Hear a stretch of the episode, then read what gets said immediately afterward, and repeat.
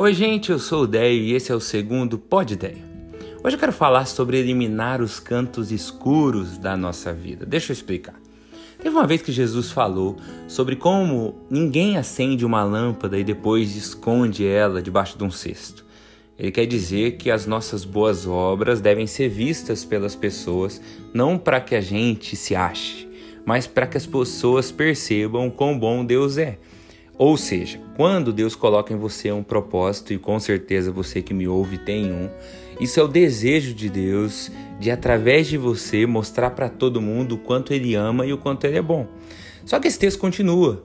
E Jesus fala: Ó, se os seus olhos forem bons, todo o seu corpo será bom. E às vezes as pessoas acham que, é, que Jesus está falando assim: ó, depende para onde você olha. E é um pouco disso também, mas eu acredito que é mais profundo que isso, que é o jeito como você olha. Se você tiver uma perspectiva pura e boa sobre as coisas, você vai ser sempre bom.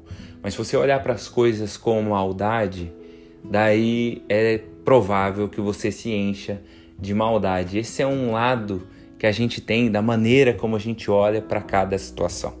Tem gente que vê como oportunidade tudo, tem gente que vê tudo como problema. Tem gente que enxerga sempre o mal nas pessoas. Tem gente que sempre tenta acreditar no lado bom das pessoas, o jeito como nós olhamos. Mas esse texto continua com uma frase que geralmente a gente não dá muita atenção. Jesus diz assim: Portanto, tomem cuidado para que a sua luz não seja, na verdade, escuridão.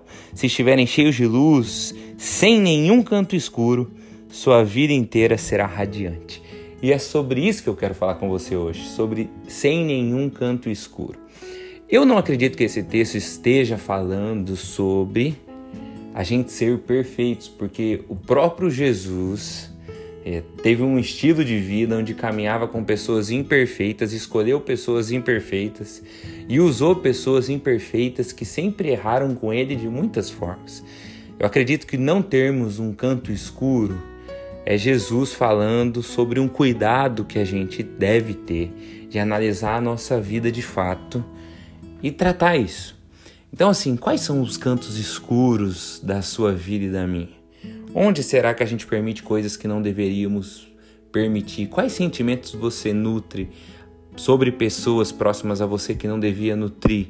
Às vezes raiva, às vezes falta de perdão, às vezes ranço, que a gente tem ranço. Esse cuidado, sabe onde eu me lembrei desse texto, gente? Tava dormindo com meu filho esses dias e passou um pernilongo no meu ouvido. E eu peguei o meu celular, liguei a lanterna e vasculhei todos os cantos do quarto.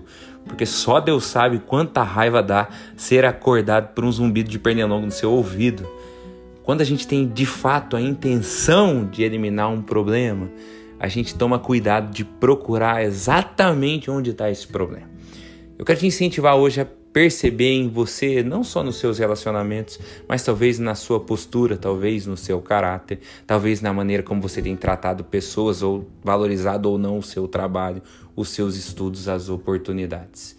Elimine os cantos escuros à medida que você os encontra e os percebe. Que Deus te ajude a fazer isso, que Deus me ajude a fazer isso. Até amanhã!